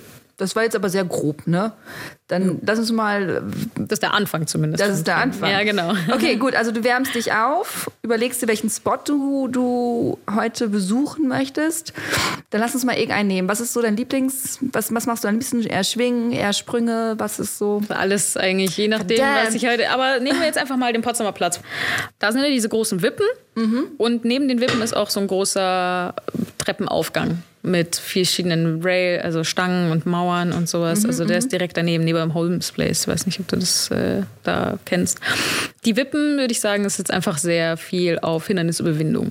Also muss man vielleicht erklären, das sind so ganz, ganz lange, dicke Metallstangen. Stangen, ja. ja, aber die sind, was haben die für einen Durchmesser? Das ist ja schon so. So. So, ja, so schön im Podcast zu sagen, so, so, ist es. Eine es Pizza. Würde ich eine, jetzt gro- eine sagen. große Pizza. Ne, Also keine Tiefkühlpizza, Pizza. sondern schon, wenn man Pizza essen geht. so bei, ähm, Was ist da, so 50 Zentimeter Durchmesser, oder? ja, das könnten 50 sein. Kommt drauf an. Vor dem Training oder nach dem Training Pizza? Nach dem Training Pizza könnte auch so 75 Zentimeter sein. Vor dem Training eine 35er. Also eine große, große Pizza. Genau. Durchmesser, Stangen, wie lang sind die? 10 Meter? Boah, ja. Nur, dass man sich so ein bisschen das vorstellen kann, wie es da aussieht, weil ja nicht jeder in, in Berlin am Potsdamer Platz lebt. Ja, das sind, also ich, 10 Meter kommen, glaube ich, hin. Ja. Zahlen, ne? Die sind fixiert, so. die wippen nicht mehr, weil es mal vor Ewigkeiten, glaube ich, ganz viele Unfälle gab oder so. Kann ich mir gut vorstellen. Das sind gigantische Wippen. Also da muss irgendwann irgendwas passieren. Die sind fixiert. Das weiß ich. Weil, da kommen wir auch nachher zu kommen, ich hatte da auch mein Parcours-Training mal. Aber wir sind jetzt bei dir. Okay, gut. Wir sind also da an diesem Spot. ja, genau. Also du hast immer die gleiche Distanz zu den anderen Wippen. Du hast, jede Wippe ist gleich lang und auf jeder Seite sieht es gleich aus. Das heißt, du musst auch ein bisschen kreativer sein. Das ist ein, die Wippen sind auch alle gleich hoch. Das heißt, für kleinere Leute ist es ein bisschen schwerer drüber zu kommen, aber immer noch machbar. Und was ich da zum Beispiel viel mache, sind so ein bisschen Flow-Training. Da geht es nicht darum, irgendwie gigantische Sprünge zu machen, weil ich weiß, diese Sprünge, die diese Distanzen zwischen den Wippen, die schaffe ich eh nicht. Die sind viel, viel, viel, viel, viel zu weit. Äh, Das heißt, viel Hindernisüberwindung, viel ein bisschen mit den Wippen spielen, schauen, was ich machen kann, mich von anderen inspirieren lassen, oben drüber, unten durch und an der Seite mal ein bisschen vorbei. Es ist kein harter Boden, sondern so ein bisschen, bisschen weicherer. Also so ein leichter Gummiboden ist Ja, das, so ne? ganz, ganz So leicht. bisschen Also- sportplatzmäßig. Genau, aber nicht, ich glaube, vielleicht so ein bisschen weniger sogar. Aber es ist kein, kein, kein hartes Kein Pflaster Stein, oder sowas, ja, ja. genau. Da ist halt dann auch richtig entspannt, irgendwelche Flips zu machen oder so, weil die Mhm. dir ein bisschen den Impact nehmen, wenn du landest. Und dann hast du nicht immer so starke, grobe Landungen. Und da ist eigentlich auch sehr viel Inspiration von anderen Leuten dabei. Wir spielen da gerne Kofferpacken. Kofferpacken ist ja eigentlich, äh, kennt man immer so, ich packe meinen Koffer und ich nehme mit eine Gummiente. Und dann ja, macht ja, der genau. andere Deswegen das weiter. frage ich mich jetzt gerade, was, was ihr da macht. genau. Wir sitzen da und äh, spielen einfach Im sprechen. Kreis? Ja, ist doch schön. Nee, ähm, das machen wir halt mit Bewegungen. Also ich Okay. sage jetzt, äh, ich fange jetzt an und ich mache einfach eine Hindernisüberwindung über die erste Wippe. Mhm. Und dann bist du dran und machst die gleiche Hindernisüberwindung und fügst noch was von dir hinzu. Mhm. Und so entsteht dann irgendwann eine ganze Line, die man sich halt auch merken muss. Das heißt, es ist Kopftraining und auch Bewegungstraining.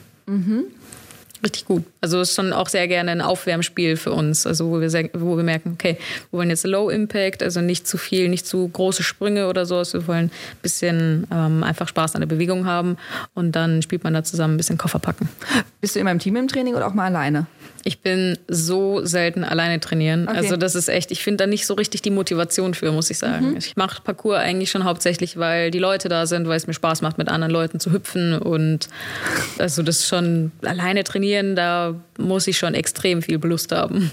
Also es passiert ist mir früher, als ich immer in die Uni gelaufen bin und dann äh, durchs Olympische Dorf, dann passiert es schon gerne mal, dass ich auf dem Weg halt ein paar Sprünge mache, vor allem wenn ich halt noch Zeit habe. Dann äh, mache ich dann mal so hier und da noch einen kleinen Sprung, schaue, dass ich so eine kleine Challenge mache, bevor ich in die Uni gehe, weil ich äh, sonst äh, in der Uni sitze. So. Ist ja auch nicht so geil. Ich stelle mir jetzt gerade so vor, wie deine Kommilitonen da sind. Oh, die Silke schon wieder. Springt die da rum?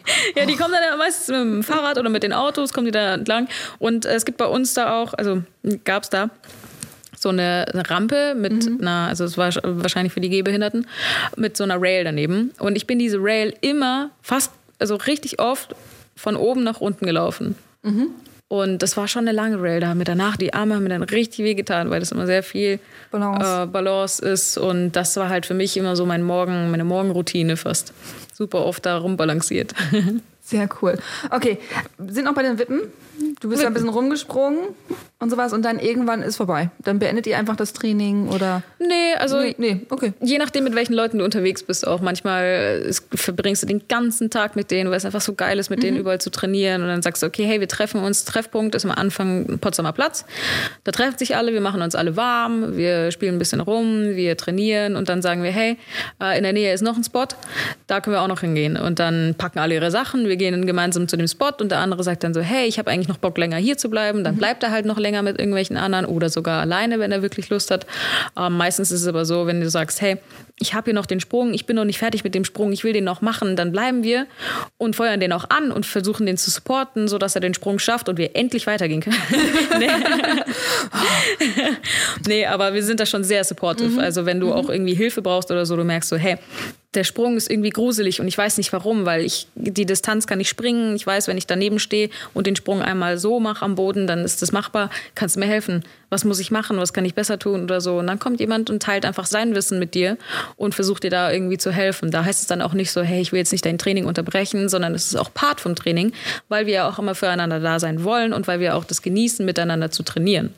Also das mache ich auch super gern, wenn ich sage, hey, ich habe richtig Bock, irgendwie eine Line zu machen oder so, aber mir fällt nichts ein. Hast du irgendwie Lust, das mit mir zusammen zu machen? Und dann macht man das zusammen. Jeder, entweder macht man die gleiche Line und dann am Ende hast du so eine Koop-Line, wo ihr das gemeinsam macht, hintereinander oder nebeneinander.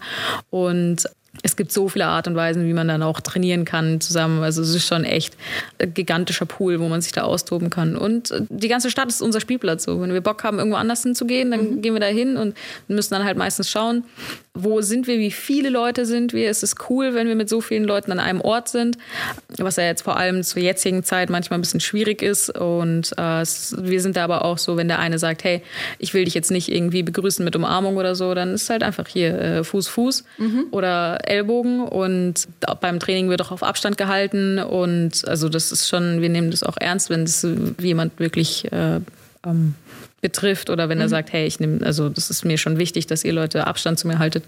Und das Training wird auch immer so gestalten, wie die Vibes auch sind, wie die Gruppendynamik ist. So. Jedes Training ist anders, auf jeden Fall. Also Man- ihr geht nie mit einem konkreten Plan ran. Also ihr wisst schon ungefähr der Spot und das ist so der und der Fokus, aber lasst euch schon sehr, es ist schon sehr ein kreativer Sport, ne? Auf jeden Fall, ja. Also Kreativität ist da groß geschrieben. Du willst ja immer versuchen, dich so ein bisschen auszutoben, so dich ein bisschen zu zeigen in der Bewegung. Wer bist du überhaupt? Wie bewege ich mich? Weil jeder bewegt sich auch anders. Wenn du sagst, hey, mach mal die Hindernisüberwindung da, dann machen das zehn Leute und bei zehn Leuten sieht es komplett anders aus. Aber es ist die gleiche Bewegung. Es ist einfach nur die Art und Weise, wie das jeder ausführt, ist einfach anders. Und das heißt nicht, dass es falsch ist, sondern es ist einfach nur deine Art, dich zu bewegen. Und genau das macht die Leute dann so besonders. Deswegen frage ich auch super gerne Leute, hey, kannst du mir mal bei der Line helfen? Ich brauche irgendwie so ein bisschen Inspiration, weil ich das Gefühl habe, so ich mache immer die gleichen Sachen. Kannst du mir irgendwie, du hast mal den Move da gemacht, den fand ich cool bei dir, kannst du mir den beibringen oder so. Deswegen trainiere ich auch so gern mit anderen Leuten einfach und nicht alleine, weil ich dann, also Training alleine ist schon auch sehr interessant, vor allem mental weil du merkst, okay, ich bin jetzt auf mich alleine gestellt, ich muss jetzt äh, meine eigenen Sachen machen und alles Mögliche. Aber es kann natürlich auch sehr schön sein, ein bisschen genießen, alleine zu sein und Musik zu hören, Kopfhörer rein. Du hast jetzt mehrere Stichpunkte gehabt, auf die ich gerne eingehen möchte. Ähm, als erstes Training. Trainierst du wirklich nur rein Parcours oder machst du auch ganz klassisch Krafttraining, Ausdauertraining? Also gehst du mal laufen, gehst du mal irgendwie, weiß nicht, ins Fitnessstudio und machst du zu Hause ein paar Liegestütze? Oder ist es wirklich nur, dass du irgendwo rumhüpfst? Ich weiß ja, dass mein Körper mein Arbeitsgerät ist. Das ist mein Arbeitsgerät. Das heißt, ich möchte darauf aufpassen. Ich möchte schauen, dass ich da in, keine Defizite habe. Ich will, dass ich mich gesund ernähre. Und ich weiß einfach, dass ich das eine längere Zeit machen will. Das heißt, ich muss auch was dafür tun. Immer wieder nur zu springen und mich darum nicht darum zu kümmern, wie geht's meinen Knien, wie geht's meinen Schultern. Das wäre doof, weil dann mache ich die irgendwann einfach nur kaputt. Da ist dann ein gewisser Verschleiß dann halt da. Ja. Und wenn ich kein Ausgleichstraining mache, dann kann ich das, den Sport halt nicht so lange machen. Das heißt, ich habe zum Beispiel meine Morgenroutine. Wir haben unseren Physio. Der Physio ist äh, stets mit uns in Kontakt. Ist auch ein guter Freund von uns inzwischen. Äh, der sagt uns immer, hey, ich merke, du bist irgendwie, hast irgendwie Probleme in der Schulter, mach mal die und die Übung und ich habe dann immer meine Morgenroutine, mhm. die ich äh, meistens jeden Tag mache. Die geht dann meistens jeden ja, Tag. meistens jeden Tag. Da muss ich jetzt kurz ehrlich sein. Es mache ich mache sie nicht jeden Tag. Viele Leute denken, ich mache sie jeden Tag, aber ich habe auch meinen Schweinehund. So, so ist nicht. Vollkommen okay. Ja, ne? Vollkommen okay. Wichtig ist also, dass man halt auch einfach anfängt. Bei mir ist es das Hauptproblem und bei vielen anderen eigentlich auch erstmal anzufangen, ist der schwere Part. Weiterzumachen ist eigentlich in den meisten Fällen mhm. voll machbar. Und ich habe dann eben meine Morgenroutine, wo ich weiß, okay, ich fokussiere mich heute auf mein Knie. Ich habe gemerkt, gestern hat mein Knie ein bisschen Faxen gemacht beim Training. Was ist da los? Was ist da irgendwie, ist mein Hamstring tight oder sowas? Mhm. Oder muss ich irgendwie schauen, dass ich meinen Quad ein bisschen wieder stärke oder dehne? Oder liegt es vielleicht sogar an meiner Hüfte oder an meinen Schultern? Und da kommt dann wieder der Physio, wo ich sage, hey, guck mal, ich habe irgendwie Probleme in der Hüfte, wo kommt das her? Und dann meistens sagt er so, hey, es kommt nicht aus der Hüfte oder sonst irgendwas. Mhm. Äh, der weiß das meistens immer besser als ich, deswegen äh, bin ich das ist immer ganz lustig, man hat hier Probleme, es kommt irgendwie von dort. Ja, genau. Also, sorry, jetzt habe ich schon wieder gezeigt. Ja, ja. Ne? Also man hat irgendwie Probleme im, im, Handgelenk und dann kommt es irgendwie aus der linken Schulter oder aus dem Fuß oder sowas. Voll. Das ist, das ist eine Kette. Dein Körper ja. hängt komplett zusammen. Und wenn du die ganze mhm. Zeit im Winter mit äh, hochgezogenen Schultern irgendwie rumläufst, weil dir arschkalt ist, dann wirst du auch irgendwann Rückenprobleme haben oder halt eben irgendwie äh, beim Bauch Probleme oder sonst irgendwo. Oder in den. Füßen oder sowas. Oder ne? in den Füßen. Das ist voll verrückt. Deswegen bin ich auch umso dankbarer um äh, Michel, unseren Physio. Danke dir. Danke, Michel. Danke, Michel. Genau, der hilft uns da echt, mhm. echt, echt so gut aus. Und der hat auch, das ist so ein Physio, der hat auch Interesse an unserem Sport. Das okay. ist ja meistens so, dass wir zum Physio kommen und die kennen den Sport gar nicht. Also die kennen den, aber die mhm. haben noch nie wirklich mit Athleten so gearbeitet, um zu sagen, okay, ihr macht die und die Bewegung, das sieht so und so aus, so wird es ausgeführt. Die hinterfragen das gar nicht so richtig, weil sie ihre Sportler schon haben, auf die sie sich fokussiert haben zum Beispiel. Und es nehme ich denen überhaupt nicht übel, weil wenn die mal von 100 Sportlern haben sie einen Parkour-Athleten da, mhm. warum sollten die sich da jetzt so voll da reinfuchsen, wenn 50 Prozent von den anderen sind äh, Läufer. Mhm. Dann ist es natürlich äh, klar, dann fokussieren sie sich eher auf die Läufer, wie kann ich denen helfen. Und ähm, ja, ich bin froh, dass ich den Michel da gefunden habe. Lustigerweise, ich bin nach Berlin gezogen und habe gemerkt, ich habe voll die Knieschmerzen, ich muss äh, zum Physio, bin zum Arzt, habe mir ein Rezept geholt und dachte mir, okay, ich weiß nicht wohin bin dann halt eben zu einem Physio erstmal hin, der mir so ein bisschen so geholfen hat, so 20 Minuten, mal so ein bisschen geguckt, hat aber nicht so richtig was erkennen können, weil es auch einfach nur 20 Minuten waren. Und am nächsten Tag bin ich in den Park gegangen und dann spricht mich einer Mann an und meint so, hey, also ich will jetzt nicht creepy sein oder so, aber ich kenne dich von Instagram und ich weiß, dass du Parcours machst und ich bin Physio und ich will dir voll gerne helfen. Und ich so, das ist jetzt nicht dein Ernst, oder? Wie krass ist das? Ich suche einen Physio. Ja. Und äh, so ist es dann zustande gekommen. Also wir haben dann auch eine richtig gute Zeit gehabt, haben dann noch richtig lange im Park gechillt und haben uns dann so ein bisschen unterhalten, so wo kommt es überhaupt her? Mhm. Und dann hat er gesagt, hey, komm morgen in meine Praxis, wir gucken uns das mal an dann kannst du dein Rezept einfach bei mir einlösen. Und dann haben wir das gemacht und jetzt äh, habe ich noch andere Parkourathleten ins Boot geholt und es ist für ihn halt auch voll cool, weil er immer so diese Stani-Physiopatienten haben, so, hey, ich habe Rückenschmerzen, sie mhm. ziehen sich aus und legen sich auf die Matte. So. Mhm. Und dann steht er da und meint so, hä, weil du Rückenschmerzen hast, heißt es noch lange nicht, dass ich dir jetzt den Rücken massiere. Es kann auch woanders herkommen. Mhm. Und für ihn sind solche Patienten halt irgendwann bisschen ah, zu, zu viel geworden. Ja, auch, es ne? ist halt so eine Standardprozedur. Und dann halt mal Athleten zu haben, wo er weiß, ich gebe dir eine Übung und die machen die Übung auch, das ist für ihn halt richtig cool, mhm. weil dann sieht er auch, hat es Sinn ergeben, was ich denen jetzt gesagt habe? Und der lernt, er lernt ja auch selber dadurch. Also nur weil er jetzt irgendwie Interesse an Parcours hat, heißt noch lange nicht, dass er der Guru ist oder mhm. so. Aber es ist ein laufender Prozess, der uns weiterbringt und ihn halt auch, weil er daraus lernt, so, okay, diese Übung hat dem Athleten so und so viel geholfen oder eben nicht. Und dann kann er auch sagen, okay, vielleicht muss man bei dir mehr mental arbeiten oder so. Und ähm, der ist auch sehr offen. Das finde ich richtig cool.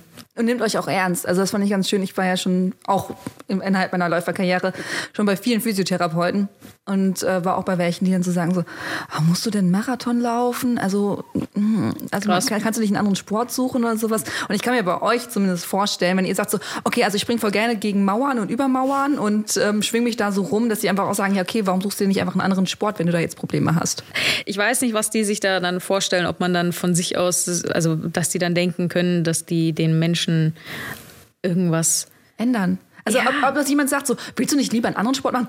Ja, natürlich. Also ich habe die letzten fünf Jahre nur Parcours gemacht und gar nicht darüber nachgedacht. Gar nicht darüber nachgedacht. Ich möchte jetzt eigentlich Zumba tanzen. Ja, das ist eigentlich schon immer das, das gewesen, was ich wollte. Danke, dass so. du mich daran erinnert hast.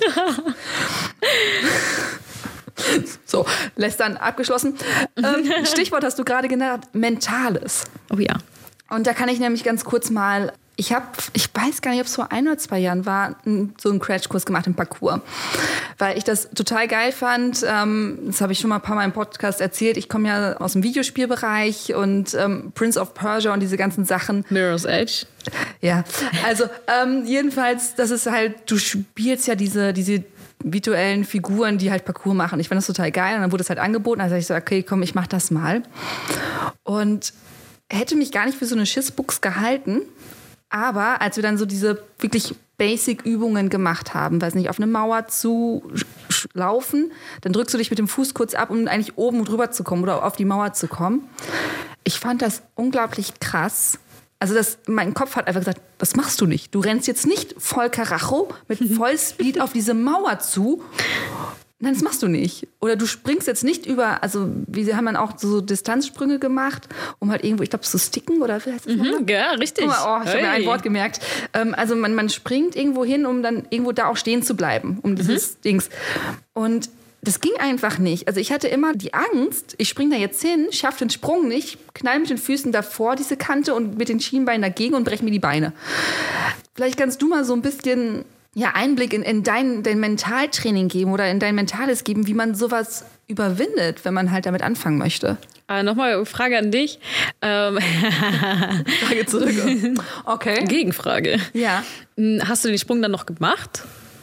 In einer vereinfachten Variante dann irgendwann. Okay, also du bist dann eher so ein bisschen einen Schritt zurückgegangen und hast dir das äh, ein bisschen Aber einfacher Obwohl ich ja gemacht. wusste, die Distanz kann ich springen. Mhm. Also das klappt. Das war jetzt nur, dass es halt irgendwie so 20 Zentimeter über dem Boden war und halt so, ja, also dass da so eine Kuhle dazwischen war. Mhm. Aber das, also ich finde das so krass, dass ihr da so, wie macht ihr das? Oder ist es einfach Gott gegeben? Na, ach Quatsch. Also da, da steckt ja auch immer wieder ein bisschen Arbeit dahinter. Ein bisschen, Mhm. die meisten mehr, die meisten weniger, äh, die manchen weniger. Und es ist ja so, dass wir auch Angst haben vor manchen Sprüngen. Ich habe ja vorher auch gesagt, da gibt es so einen Sprung, wo ich merke, so, hey, mental ist das irgendwie nicht drin, aber physisch schon. Warum ist das so? Warum, warum schaffe ich das jetzt nicht? Ich meine, ich kann den Sprung daneben, kann ich den machen, aber wenn, sobald ich hier oben stehe, ist es irgendwie anders. Klar ist es anders. Klar hast du Angst, weil das eine ungewohnte Situation für dich ist und weil du das davor noch nie gemacht hast teilweise. Warum, also wann bist du denn mal von Mauer zu Mauer gesprungen? So? Nicht Ja. mehr in den letzten 20 Jahren. So Ja. etwa. Deswegen ist es voll natürlich, dass man dann Angst hat und dass man merkt, so, hey, ich habe Angst, mit den Schienbeinen aufzu, also irgendwie zu landen. Aber was halt auch richtig, richtig oft passiert ist, dass man da steht und sich über das Schlimmste Sorgen macht. Man Mhm. hat immer so ein Horrorszenario, so, okay, das kann passieren, da kann ich mir den Hals brechen, da breche ich mir dann rausschlagen, Nase brechen. Ganz genau. Und dann sehe ich scheiße aus. Und ich habe vor allem Schmerzen, da habe ich keinen Bock drauf. Aber wie oft denkt man daran, wie sieht es aus, wenn es richtig gut gegangen ist? Das äh, rückt, rückt dann irgendwie nicht mehr in den Vordergrund, sondern wird immer mehr in den Hintergrund geschoben, weil du so viel Angst hast. Und dann irgendwann fragst du dich, okay, was kann noch schief gehen? Wie kann ich mich noch verletzen oder so? Und äh, da muss man dann auch einfach mal sagen, stopp, Gedankenstopp. Das ist viel zu viel. Es ist ein Sprung, den ich absolut, den, den kann ich. Da muss man selbstbewusst sein. Da muss man sagen, okay, hey, ich mache mir gerade einfach nur Sorgen und habe den Sprung aber noch nicht mal probiert. Oder habe den Sprung noch nicht mal irgendwie angetestet, sondern habe mich da hingestellt und habe direkt gemerkt, ich habe Angst und habe die Angst siegen lassen.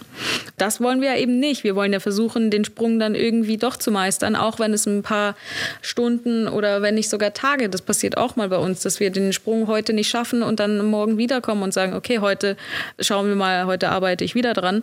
Und man darf halt auch nicht vergessen, nur weil man den Sprung nicht geschafft hat oder weil man den mm, in einer vereinfachten Form nur machen konnte, war das immer noch ein Training. Das darf man halt nicht vergessen. Das äh, vergisst man sehr gerne so an seine Erfolge, auch wenn es kleine waren. Nochmal daran zu denken und zu sagen, okay, hey, aber ich, hab, ich bin da einen Schritt näher gekommen. Also es ist nicht so, als wäre ich auf einer Stufe stehen geblieben, sondern ich komme immer näher ans Ziel.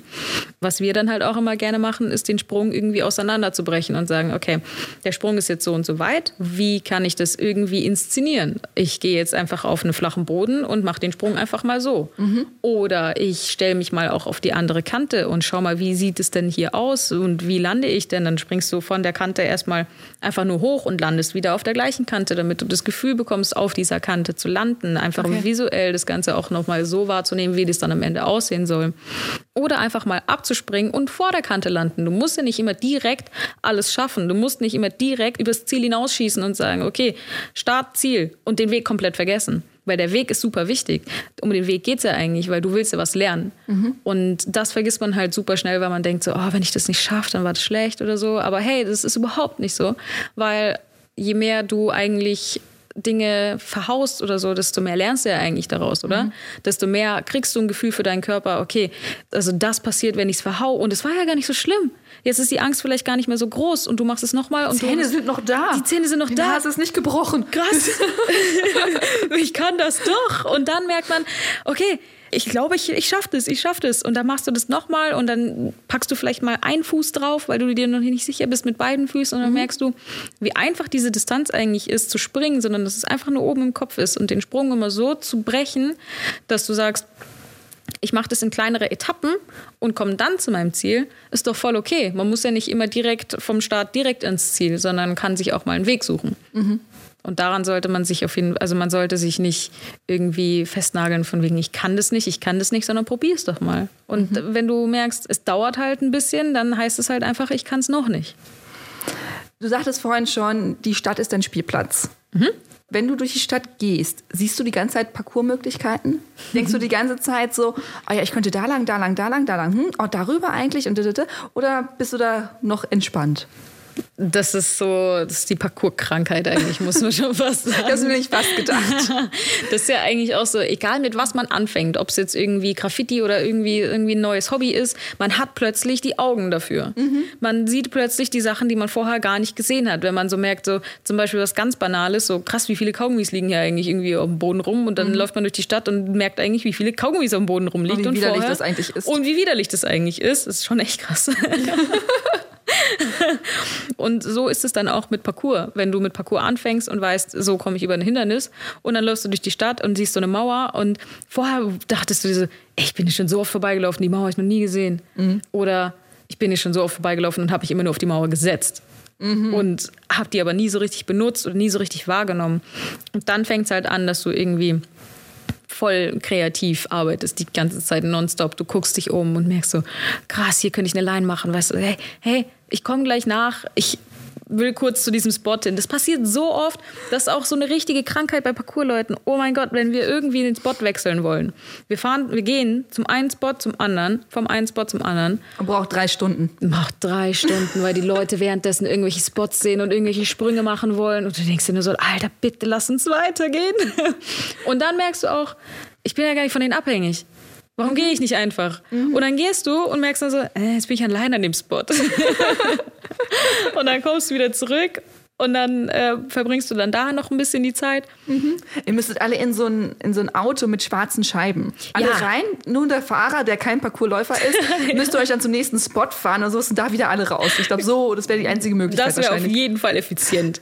Aber ähm, dann ist halt auch die Frage, ist es dann, also doch, es wäre auf jeden Fall effizient.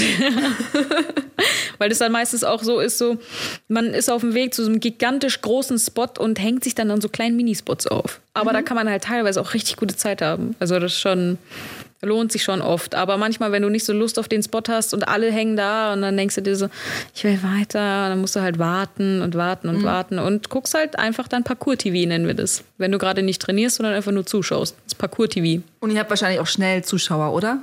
Ja, sehr schnell. Also äh, die Leute bleiben stehen und dann äh, sieht man dann schon natürlich an deren Gesichtern, äh, haben die, also finden die das jetzt cool und warten, dass, dass du springst oder finden die das nicht cool und warten, dass du dich verletzt, so ungefähr. Also jetzt, das war jetzt hart ja, ausgedrückt, ja, ja. aber klar, es gibt Leute, die sagen, hey, ich finde es richtig cool, was ihr macht und es ist ja voll sportlich und reife Leistung, du bist echt weit gesprungen. Und dann gibt es auch die Leute, die sagen so, ey, geh da runter von der Mauer, Mann, du machst es voll dreckig und es ist nicht cool und du kannst dich verletzen. Und mhm. dann musst du sagen, okay, äh, wie gehe ich jetzt damit um? Es gibt sehr viele Leute in der Parcours-Szene, die fangen dann an, zu diskutieren und sagen so, hey, guck mal, das ist mein Sport, das mache ich so und so. Die anderen Leute haben schon inzwischen keinen Bock mehr, weil die das schon so oft Passiert hören. häufig? Das passiert schon, also je nachdem, wo du halt trainierst. Wenn du wirklich an so einem öffentlichen Platz trainierst, dann hast du halt Leute, die da zuschauen und damit musst du dann halt auch klarkommen. Okay. Und äh, das ist dann auch wieder so ein bisschen das mentale Ding, so hey, mache ich jetzt den Sprung, weil wir schauen so viele Leute zu, da fühle ich mich unwohl, mache ihn lieber nicht. Genau, da muss man dann halt auch selber entscheiden, was mache ich jetzt in dem Moment, wie, ich, wie gehe ich damit um, versuche ich die Person aufzuklären, ist sie offen dafür, dass man das ihr irgendwie erklärt und da muss man halt so ein bisschen reinhorchen und ein bisschen gucken. Hattest du schon mal eine brenzliche Situation, dass die Leute ein bisschen aggressiv geworden sind, weil du da irgendwo rumgesprungen bist? Oder? Nee, also ich versuche das auch immer schön, also ich gehe dem jetzt nicht aus dem Weg, aber ich pump die jetzt auch nicht an oder so, sondern ich erkläre denen so, hey, ich meine es überhaupt nicht böse, sorry, es tut mir leid, ich wusste nicht, dass es dein Privatgrundstück ist oder so. Ich habe überhaupt nicht gesehen, dass du hier am Pool liegst und dass es ein Garten eigentlich ist. Also, Also der Zaun war für mich halt ein Hindernisüberwindungsding, so, ne? Zaun war kein Zaun. nee, aber das passiert ja richtig schnell, dass du irgendwie, äh, sagen wir jetzt mal bei uns jetzt hier, äh, das wäre für die Leute, die nicht in Berlin wohnen, aber an so einem öffentlichen Platz und plötzlich stehst du da und da steht Privatgrundstück und du darfst da irgendwie nur durchlaufen oder sowas, ne? Das gibt's ja richtig oft. Dann dann juckt es uns auch an den Fingern, weil das ist ein krasser Spot und wir Ja. wollen da unbedingt trainieren. Und dann passiert es auch manchmal so, okay, jetzt äh, schauen wir einfach, dass uns keiner erwischt. Und wenn uns jemand erwischt, dann heißt es halt so, hey, was macht ihr hier? Geht weg. Und dann sagen wir, hey, sorry, tut uns leid, wir wollten hier nur ein bisschen springen. Und wir versuchen das immer zu deeskalieren auf jeden Fall. Ja. Also, warum lachst du? ich muss die ganze Zeit noch vorstellen, wie ihr plötzlich bei irgendwelchen Leuten im Garten steht oder sowas. Ey, sorry, das war voll der geile Spot hier. Ist, ich habe gerade ein bisschen Kopfkino. Ey, wenn ich richtig, richtig Bock hab und ich sehe, da wohnen jetzt die Leute oder so und die haben echt ein krasses Grundstück und da ist ein Spot oder so, also das ist mir jetzt noch nie passiert, aber ich wäre es auf jeden Fall so, dass ich denen sagen würde, hey, es ist jetzt irgendwie vielleicht komisch, aber ihr habt einen richtig coolen Parcours-Spot. Meinst du, wir können da mal irgendwie so ein bisschen springen oder so? Ich mache auch nichts kaputt und dann muss ich auch manchmal, also wenn ich wenn ich es wirklich, wirklich will, dann sage ich auch mal, ich war im Fernsehen und da. Und vielleicht kennst du mich ja. Netflix. Ja, kann man schon manchmal ähm, ausnutzen, so damit die Leute auch einen irgendwie respektieren.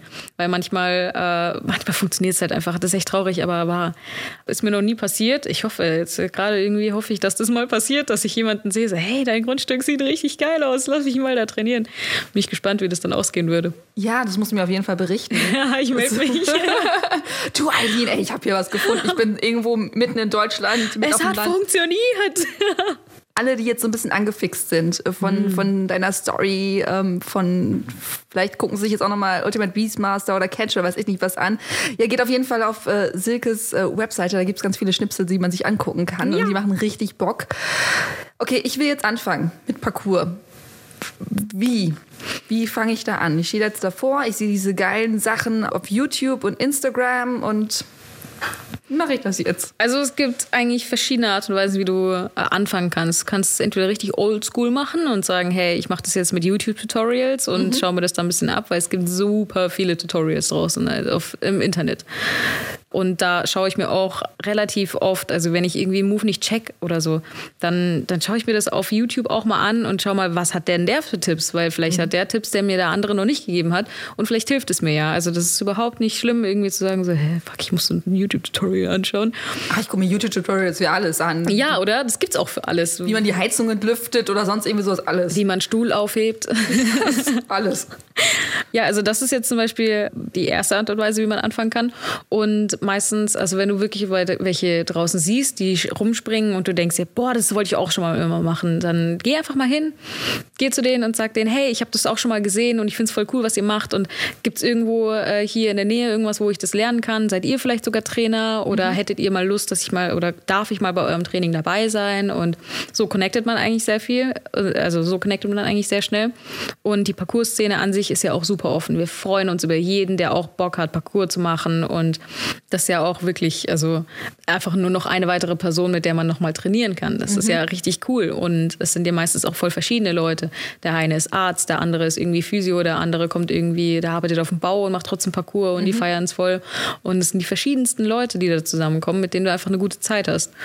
Also genau direkt ansprechen oder man schaut einfach mal bei seinem lokalen Verein. Gibt es da irgendwie einen Parcours-Workshop, der da angeboten wird? Das gibt es immer, immer öfter, dass es äh, zu regelmäßigen Zeiten Parcours-Trainings gibt. Und dann gibt es auch Beginner oder Intermediate und da kannst du einfach mal vorbeischauen und sagen so, hey, ich habe es mal gesehen, ich würde das gerne mal machen das wäre halt so der offizielle Weg über einen Verein. Aber das gibt es halt auch. Das ist eigentlich fast in jeder Stadt gibt sowas inzwischen.